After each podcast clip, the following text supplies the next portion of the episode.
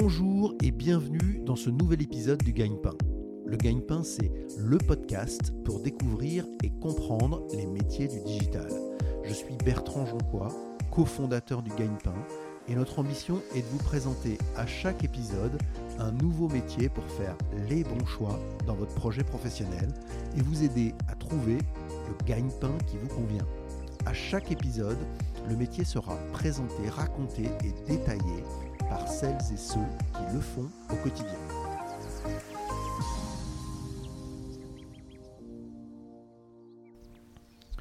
Bonjour Emeline. Bonjour Bertrand. Merci beaucoup Emeline d'avoir accepté l'invitation du, du Gagne-Pain. On va expliquer ton métier de chef de projet web chez Cli Group. Mais avant ça, est-ce que tu peux te décrire en quelques mots? Oui, alors j'ai 33 ans. Euh, j'ai passé les 15 premières années de ma vie en Lorraine, euh, mais en cours de scolarité, je suis euh, arrivée à Paris pour passer mon baccalauréat en même temps que mon frère et ma sœur. Alors ça, je m'arrête dessus parce que c'est quand même étonnant. Tu es triplé, et donc tu as un frère et une sœur jumelles. Oui, et on a passé du coup notre bac en 2007, tous les trois, dans trois lycées différents, dans trois villes différentes. Excellent. Après, qu'est-ce que tu as fait? J'ai fait une classe préparatoire aux grandes écoles, la filière physique-techno. Euh, qui m'a permis de rejoindre, euh, d'intégrer sur concours euh, l'école d'ingénieurs Télécom Paris. Et d'ailleurs, c'est un petit, un petit clin d'œil du destin puisque c'est une école d'ingénieurs qui prépare à l'informatique. Et j'ai créé mon site internet sur les chevaux en, à l'époque du collège, à 14 ans. Donc, petit retour aux sources. Excellent. Donc tu avais déjà cette fibre-là très tôt. Oui. Merci Emeline. Est-ce que maintenant tu peux nous présenter ton parcours professionnel, c'est-à-dire tes expériences avant l'entreprise dans laquelle tu travailles aujourd'hui? Oui, euh, du coup, je pense à trois stages. Euh, je pense aux, deux stages que j'ai fait pendant une année de césure, donc une année d'un an. Euh, un stage de six mois chez Orange et un deuxième stage de six mois également dans une agence d'ingénierie culturelle en pilotage de projets web. Et après, tu retournes sur les bancs de l'école? Oui, à HEC Paris pour, pour, obtenir mon diplôme. Euh, et puis, euh, je, trouve mon premier CDI euh, et j'évolue depuis 9 ans maintenant chez Cli Group et on aura l'occasion, je crois, d'en parler. Exactement. On va s'arrêter deux secondes sur Cli Group. Alors, qu'est-ce que ça fait cette entreprise? Qu'est-ce qu'elle fait? Et, qu'est-ce que toi tu y fais? On va y revenir juste après. Ouais, alors c'est une entreprise de services numériques qui compte environ 800 personnes en France. entreprise de services numériques, ça veut dire concevoir et réaliser des applications métiers et des services web. Qu'on appelle ESN. Exactement. Voilà, ok. Euh, et moi, je suis dans une entité qui s'appelle Cli Interactive, qui est l'agence web du groupe. Et donc, nous, on se focalise vraiment sur la création de sites internet, de sites intranet et d'applications mobiles pour différents clients. D'accord. Et toi, tu es particulièrement sur un, secteur qui te plaît euh, mm. le plus Ouais, je me suis positionnée très rapidement sur euh, des, des, clients du secteur culturel, associatif et sportif, qui sont des secteurs qui me font vibrer à titre personnel. Donc, j'aime particulièrement travailler pour ces clients. Emeline, est-ce que tu peux maintenant décrire euh, ton activité et plus particulièrement tes missions au sein de Cli Group? Oui, alors du coup, je pilote des projets web pour différents clients. D'accord. Et euh, ça se traduit concrètement par trois missions. Ok. Donc euh, les missions, elles suivent le déroulement d'un projet classique. premièrement, l'avant-vente. Deuxièmement, la conception fonctionnelle. Et troisièmement, c'est la vie du projet. C'est le suivi d'un triptyque qui est le triptyque coût, qualité, délai. Si on revient sur la première mission, la phase d'avant-vente, euh, ça veut dire quoi concrètement? Qu'est-ce qui se passe? Ça veut dire qu'on reçoit une consultation euh, qui est publique ou privée, euh, un cahier des charges de la part d'un client et on va essayer de formuler une offre, la meilleure offre possible, à la fois en termes de prix, en termes de moyens humains, en termes d'organisation projet. donc on va préparer cette réponse sous PowerPoint, euh, qu'on va être amené à défendre en soutenance souvent, euh, donc de vive voix. Et là, on va rencontrer pour la première fois notre prospect qui sera notre futur client. Donc après, on a une deuxième mission qui est euh, les spécifications fonctionnelles. Donc là, on a déjà gagné ce client et on, lui propose des choses. Oui, le projet est signé. on va faire des ateliers de travail avec différents experts et expertes. La conception fonctionnelle, c'est un de ces ateliers ou plusieurs ateliers où mon objectif, c'est de traduire euh, le besoin du client dans des écrans euh, et des règles de gestion. Donc euh, on, va, on va préciser combien il y a d'écrans, de gabarits, sur quoi on clique, qu'est-ce que déclenche le clic sur un écran, sur un bouton, etc. etc. D'accord. Et après, dans la troisième mission, tu as dit le triptyque coût, délai, qualité. J'aime bien ça. Comment ça se passe? Qu'est-ce que ça veut dire? Alors, bah, l'objectif, c'est de livrer un projet dans les temps, dans un budget imparti et avec une, une qualité euh, qui est certaine. Euh, donc là, moi ou d'autres profils vont tester ce qu'on a développé. D'accord. donc on, teste tous les écrans, les boutons, tous les cas fonctionnels qu'on a imaginés. on va déclarer des tickets d'anomalie sur un outil de ticketing. Donc nous, en l'occurrence, on utilise Jira. D'accord. Et là, cet outil s'adresse aux développeurs qui vont faire les modifications. Oui, et le client rejoint aussi cette plateforme quand il va faire sa propre recette, donc qui est la phase de test du projet. D'accord, pour s'assurer qu'on va bien jusqu'au bout et que ça correspond bien à ce qui était prévu. Oui, c'est ça. Ok. Dans ton travail, Emeline, il y avait une notion d'engagement qui était fort. Quand on a préparé cette, euh, cette interview, j'aimerais bien que tu expliques ça. C'est quoi tes engagements pour le numérique? Je pense qu'on ne peut plus euh, travailler dans le numérique sans penser numérique responsable aujourd'hui. Et euh, je pense que c'est un sujet qui intéresse beaucoup de gens. Euh, donc le numérique responsable, c'est euh, créer des services web euh, pour toute une population, donc des services accessibles, mais c'est aussi prendre en compte l'impact environnemental du numérique. D'accord. Ce qu'on appelle l'éco-conception. L'éco-conception, c'est une toute petite partie de, euh, du numérique responsable. D'accord. Euh, donc moi, concrètement, comment j'agis sur le numérique responsable? J'aide déjà de l'intérieur euh, mon entreprise à se transformer et à proposer des offres responsables. De ce point de vue, donc là, on va effectivement agir sur le volet éco-conception des services numériques. mais à titre personnel, je suis aussi investie dans une association qui s'appelle la Fresque du numérique et qui veut sensibiliser les citoyens, le grand public, les professionnels et également les scolaires, les étudiants, euh, au, à l'impact environnemental du numérique. Donc là, on, on, on élargit le spectre, on n'est plus juste dans une entreprise, on va vraiment, euh, disons, vers les citoyens au sens large. Oui, oui, c'est important parce que euh, au niveau de l'entreprise, je peux agir sur les services qu'on conçoit et qu'on réalise, mais en réalité, la majeure partie de l'impact du numérique aujourd'hui se situe sur les terminaux utilisateurs, donc euh, ce qu'on a dans les mains, nos smartphones, nos ordinateurs, euh, etc. Bien sûr, c'est ça qui consomme. Et donc toi, tu t'investis personnellement et, disons, en dehors de tes heures de travail, tu animes des fresques du numérique, c'est ça? Oui, j'en anime euh, soir, week-end, mais aussi parfois sur le temps de travail pour les clients. et, et, dans les engagements, moi, j'ajouterais un deuxième engagement qui est la mixité. Euh, puisqu'on est dans un, dans un domaine qui est quand même très masculin encore aujourd'hui. Euh, et donc là, à ce titre, je suis dans une autre association qui s'appelle Quelques femmes du numérique et qui valorise par le portrait photographique euh, les métiers de femmes dans le numérique. Ça fait des semaines chargées. Alors, est-ce que maintenant tu peux nous dire pourquoi tu as choisi ce métier de, de chef de projet web? Comment ça s'est passé et pourquoi? Euh, c'était assez naturel euh, parce que j'ai eu l'occasion de faire des stages, donc on, l'a dit, dans, dans ce domaine-là. Euh, c'était assez évident pour moi et principalement parce que ça me permet d'être en interaction avec beaucoup de personnes, beaucoup de métiers différents. c'est une grande richesse en fait, ce métier. Le petit prince disait créer des liens. C'est la même chose? Ouais, c'est ça, c'est beau. et des liens entre nous, euh, entre collègues, mais aussi des liens avec nos utilisateurs et nos utilisatrices. Emeline, est-ce que tu pourrais maintenant nous dire quelles sont les trois principales compétences pour ce job de chef de projet web? Je dirais qu'il faut être organisé, avoir une bonne résistance à la pression et être un bon communicant ou une bonne communicante. Organisé, pourquoi? Parce qu'on peut être amené à gérer plein de projets en même temps et donc euh, il faut savoir jongler entre euh, ces différents projets. Résister à la pression, ça veut dire quoi? Ça veut dire euh, parfois la deadline arrive, euh, il faut livrer en temps et en heure, et, euh, voilà, on a le client qui, met la pression, on a les collègues qui sont stressés, voilà, ça peut. faut gérer aussi un peu une équipe derrière soi. Oui, on, est, on reste des humains. Hein. Et puis après, tu dis communication. Oui, je, je, fais un parallèle avec le métier de traducteur parce que il y a du vocabulaire, il y a un jargon dans le métier et nos clients et nos clientes n'ont pas forcément, ne maîtrisent pas forcément ce vocabulaire. D'accord, un, un, rôle de décodeur un peu. C'est ça. Quelle est la tâche euh, dans ce job de chef de projet web qui te plaît le plus et celle qui te plaît le, moins? Celle qui me plaît le plus, elle arrive euh, malheureusement qu'une seule fois par projet. elle n'arrive pas tous les jours, c'est au moment de la mise en ligne. Euh, c'est le fait de voir le site live avec les contenus réels, de voir des utilisateurs et des utilisatrices utiliser le site. on a parfois accès aux statistiques et on voit que le service rend, rend vraiment service pour le coup. D'accord. et la tâche qui me plaît le moins, je dirais que c'est prendre des risques, notamment en début de projet, quand on ne sait pas encore comment le projet va être fait. Euh, et c'est lié à la nature de mon métier, puisque euh, c'est un métier de, non spécialisé. Je ne suis pas une spécialiste, je ne suis pas une experte. Euh, je suis plutôt une généraliste, donc je touche à tout, mais sans être, sans être experte. D'accord, il y a parfois des choses que tu maîtrises pas, il faut quand même les présenter aux clients. C'est ça, il faut prendre des décisions, il faut prendre des risques. Ok, attention, QGP, la question gagne-pain. Combien ça gagne une chef de projet web?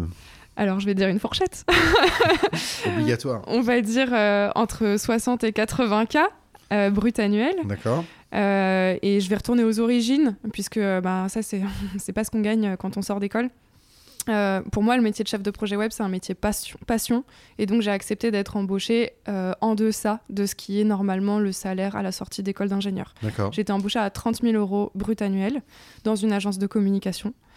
Euh, et ensuite, quand j'ai changé de structure, quand je suis arrivée dans l'ESN où je suis, ça a été des grilles de salaire. Et donc là, c'était 40 000 euros brut annuel, qui est le salaire euh, en sortie d'école d'ingénieur. En tout cas, à l'époque, c'était le cas. Euh, et j'ai eu la chance d'être augmentée chaque année euh, de façon régulière. Voilà, donc ça, permet d'arriver en, fin de carrière, je pense, à des belles, rémunérations. Mais je, précise quand même qu'il y a beaucoup d'autres choses qui comptent. Est-ce qu'il y a également, en plus du salaire, des primes, des intéressements euh, Est-ce que ça joue aussi? Est-ce que tu es un peu, disons, incentivé sur, sur ce que tu fais? Oui, euh, au total, je dirais que ça revient à quasiment un 13e mois. Euh, donc, ouais, un 13e mois. D'accord. Emeline, est-ce que tu peux nous dire quel a été le plus grand défi que tu as eu à, à relever dans ce métier? Ça a été en changeant de structure, euh, le fait de gérer des projets avec des montants complètement différents. Euh, dans la première structure, euh, je gérais des projets de 10 000 euros.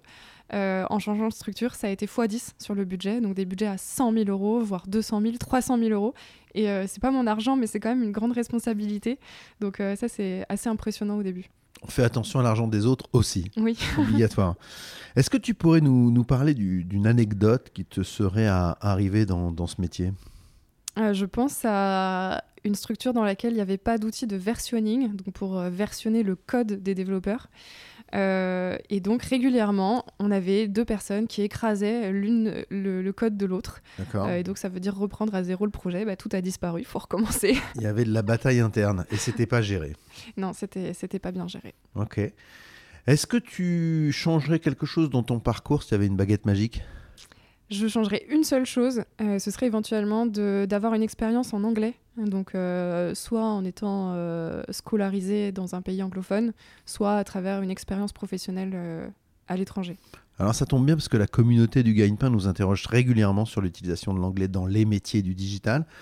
Toi, tu vois ça comment? C'est important? Euh, À quel niveau c'est important? C'est important à l'écrit, puisqu'on a beaucoup de documentation souvent en anglais. Euh, par contre, à l'oral, moi personnellement, ça ne m'arrive quasiment jamais. Ça a dû m'arriver une fois en 9 ans d'utiliser l'anglais en soutenance. Parce que tu as peu de clients internationaux. C'est des clients français, donc on leur parle en français. Oui, c'est ça. On est une boîte euh, franco-française. euh, on a des clients beaucoup du secteur public en France, donc voilà. Est-ce que tu peux également nous décrire un projet sur lequel tu as aimé travailler? Je vais citer le Téléthon. Euh, donc euh, le Téléthon euh, organisé par l'AFM Téléthon, qui est un projet donc associatif hein, pour une association. C'est la plus grande collecte de fonds en France. Et surtout, euh, donc c'est un, projet qui a du sens. Euh, mais j'ai eu l'occasion d'être investie personnellement auprès de mon client pendant le week-end du Téléthon. Donc euh, les 30 heures, le premier week-end de décembre. Ça fait deux ans que je le fais avec eux. La première année en tant que bénévole et la deuxième année en tant que bah, chef de projet qui est là d'astreinte pour gérer le site s'il y a des problèmes et, être dans la buzz room des plateaux de France Télé avec les stars, les bénévoles, les, les parents, les malades, c'est une très très belle expérience. Emeline, est-ce que tu peux maintenant nous dire quelles sont les, bonnes formations pour faire ce métier de chef de projet web? Alors je suis pas sûre qu'il y ait une formation type. Euh, je pense qu'il faut euh, juste un niveau master euh, dans une école qui soit soit une école généraliste, soit une école spécialisée en gestion de projet web. Mais ça va être important pour les, différents types de structures dans lesquelles on peut évoluer. Typiquement, dans une agence de com, on peut sortir d'une école de com. Euh, pour rentrer dans une ESN, c'est plutôt important d'avoir un bagage technique pour euh, toute la logique de traduction dont j'ai parlé tout à l'heure. Euh, et là, du coup, d'avoir fait une école d'ingénieur. D'accord. Donc ça dépend vraiment de l'entreprise dans laquelle tu travailles et certainement aussi du, du secteur sur lequel l'entreprise travaille. Oui, et ça peut jouer aussi sur le salaire, et c'est la question qu'on a vue tout à l'heure. D'accord. Et toi, est-ce que tu continues à te former régulièrement? Oui, j'ai la chance euh, d'avoir euh, de cumuler du CPF. je ne sais même plus que compte personnel de formation, quelque chose comme ça. Compte personnel de formation. Donc ça, c'est l'entreprise, les années de travail dans l'entreprise qui permettent d'avoir un budget pour se former. Donc moi, j'ai eu plusieurs formations proposées par l'entreprise. Scrum Master, Product Owner, également une formation à la facilitation graphique. Donc, euh, ouais, c'est ces trois formations. Et plus récemment, j'ai suivi le MOOC de l'INRIA euh, sur le numérique responsable. D'accord. Donc, c'est assez sérieux en termes de formation et d'intensité du, travail que tu fais sur la formation. On essaye de, se garder à jour, ouais. Euh, est-ce qu'il y a également des, certifications professionnelles dans ce métier? Et si oui, lesquelles? Du coup, je pense au même que les deux formations, deux premières formations que j'ai citées. Donc, euh, Scrum Master, c'est une certification proposée par Scrum Alliance et d'autres organismes. Et PSPO, qui est donc Product Owner aussi, euh, proposé par ce type d'organisme également. Ok. Et euh, est-ce qu'il y a des, des, ressources disponibles en ligne ou ailleurs d'ailleurs pour, pour se former soi-même à ce métier? Le grand classique, c'est euh, Open Classroom. Bien sûr. Euh, donc là, on va trouver tout type de formation et je pense qu'il y en a sur la gestion de projets web, mais il y en a aussi sur l'intelligence artificielle, sur euh, différents langages web, de programmation, etc. et je suis un peu obligée de citer aussi les meet-up. Alors, c'est pas des ressources en ligne, mais c'est des ressources physiques, c'est juste l'humain. Est-ce que tu peux expliquer à ceux qui nous écoutent ce que c'est qu'un meet-up? Ce sont des rencontres organisées par des particuliers ou des professionnels autour de thématiques. Il y a des meet-up dans tous les domaines, euh, pas que euh, dans le milieu professionnel. Il y a des meet-up pour euh, aller voir une expo, pour aller dessiner, pour aller faire du sport, etc. Et c'est très riche la communauté des meet-up à Paris pour, pour développer ses compétences professionnelles également. Ça permet en plus un peu de networking. Oui, on complètement. Rencontre des gens. C'était un des sujets que tu évoquais tout à l'heure qui te plaisait dans ce métier. On rencontre des gens et on rencontre des locaux aussi et d'autres entreprises. Donc c'est intéressant aussi ce type d'échange. Emeline, est-ce que tu peux nous décrire la, journée type d'une chef de projet web? Une journée type, c'est beaucoup de mails et beaucoup de réunions. Euh, je vais passer peut-être euh, entre 2 heures et 4 heures par jour, donc euh, entre 25% et 50% de mon temps en réunion. des réunions clients, des réunions ou des réunions d'équipe. Donc tourner vers l'extérieur, ça va être des ateliers de conception fonctionnelle, on en a parlé, mais euh, des, des, réunions de, pilotage, de suivi du projet, et les réunions internes pour s'assurer qu'on a toutes les bonnes ressources à disposition sur le projet, que tout le monde est staffé, que... D'accord, donc tu as vraiment cette partie euh, interface entre l'interne de, euh, ta boîte et euh, les clients à l'externe. Ouais, complètement. Et euh, je rajouterais qu'il ne faut pas avoir peur d'être interrompu dans ce métier. ça fait partie du quotidien, malheureusement. c'est aussi la, chance qu'on a de parler à plein de gens, mais ça veut dire que je vais avoir du mal à trouver 4 heures de libre pour me concentrer sur la production d'un document en particulier. Je vais plutôt Ouais, je vais plutôt le découper ce temps en deux fois deux heures, ou quatre fois une heure. ah ouais, tu vas déjà prévoir que tu peux être dérangé. Oui. Ok. Et mail, gestion des mails, tu as dit que c'était important aussi. Donc là, ça veut dire euh, là aussi gérer de l'interne, de l'externe. À chaque fois, c'est le, le même miroir. Oui, surtout de l'externe. Euh, et euh, ce qu'on m'a appris très tôt, c'est que j'ai pas forcément besoin de répondre tout de suite aux mails. En revanche, accuser réception, c'est quand même important dans notre métier. Donc dire oui, j'ai vu, mais j'y répondrai plus tard. D'accord. Et pour la gestion interne, vous utilisez autre chose que le mail? Vous avez un outil de gestion de projet? Oui, nous on est sur Microsoft Teams. D'accord. donc on a des canaux et, et on échange directement sur, sur Teams.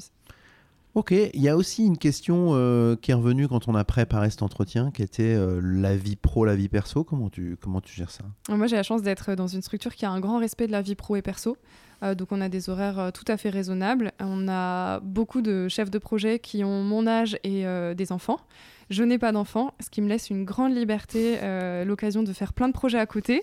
Donc euh, la fresque du numérique, euh, l'association de quelques femmes du numérique et aussi des projets TEDx, de conférences TEDx que j'organise à côté. Excellent, on l'a dit déjà, tu es hyper active. on mettra d'ailleurs des liens dans les commentaires du podcast pour retrouver toutes ces activités que tu as en dehors de, ton rôle de chef de projet. Merci. Est-ce qu'il y a un mode de vie type dans ce métier? Alors du coup, mode de vie, je pense que tu parles du télétravail, c'est un peu la question qui nous occupe. C'est clair, c'est le mode de vie qui a éventuellement changé avec le, confinement, le, post-confinement. Ouais, euh, bah, depuis le confinement, euh, on a appris, comme tout le monde, à, télétravailler. Euh, aujourd'hui, l'entreprise euh, Group, en tout cas, n'a pas fait le choix de proposer du 100% télétravail. on a trois jours de présence sur site par semaine, donc deux jours de télétravail. Ce qui est bien, je trouve, c'est un bon équilibre parce que c'est confortable d'être chez soi. On a tous appris à, avoir ce, cadre de travail pendant le confinement, mais c'est aussi important d'avoir les connexions et les discussions autour de la machine à café, autour du déjeuner. c'est ces discussions informelles qui sont importantes aussi dans le métier. Pour les plus jeunes qui nous écoutent, euh, est-ce que euh, on peut directement commencer en télétravail selon toi ou c'est quand même vraiment bien d'être euh, un peu, disons, accompagné au démarrage dans, l'entreprise? Ça me paraît compliqué de démarrer 100% en télétravail. On a besoin d'avoir quelqu'un à nos côtés, d'être accompagné. je pense que c'est hyper important. Quels seraient tes, tes, conseils pour ceux qui nous écoutent et qui souhaiteraient se lancer dans ce métier de chef de projet? Je leur conseillerais d'aller parler aux autres euh, on a souvent l'impression que les gens sont inaccessibles euh, et en fait euh, bah, tout le monde est passé par là. Donc tout le monde a envie aussi d'aider les autres. donc aller parler aux autres, aller à des meet-up, on en a déjà parlé. Ne pas avoir peur, quoi. Et, poser des questions. Ouais, c'est un peu la philosophie qui ne tente rien à rien. c'est pas mal. Est-ce que également tu pourrais nous conseiller des choses d'un point de vue plus culturel, des films, des séries, des podcasts en rapport avec ce que tu fais et ce que tu as présenté aujourd'hui? Sur, euh, alors je pense à des, séries ou des podcasts autour du numérique responsable. Euh, je pense à L'Octévert de Tristan Nieto, euh, qui fait aussi beaucoup de vélo. On n'en a pas parlé, mais je vais au travail à vélo. le podcast Écologie. Il y a aussi le documentaire sur Arte, je crois, Les travailleurs du clic, qui permet de se rendre compte aussi un peu de la face cachée du numérique et de nos métiers. Excellent. On mettra là aussi les, liens euh, vers tous ces conseils culturels sur, le, sur les commentaires du, du podcast. Il y avait une question qui, euh, qui, avait également été abordée quand on a préparé cette euh, interview, qui était euh, sur le sens au travail. Est-ce que tu peux dire deux, mots là-dessus et, et, notamment sur ce petit souvenir d'enfance que tu as sur ce sujet-là? Ouais, je crois que l'objectif c'était de trouver une question à poser au prochain interviewé ou à la prochaine interviewée. Et donc la, la question que j'ai reprise, c'est celle que j'ai posée à ma mère très tôt, qui travaille en santé. Et je lui dis, mais maman, comment tu trouves du sens dans ton travail? Et pour un médecin, c'est facile, je trouve, de trouver du sens. Et je, je me suis donc euh, régulièrement posé cette question.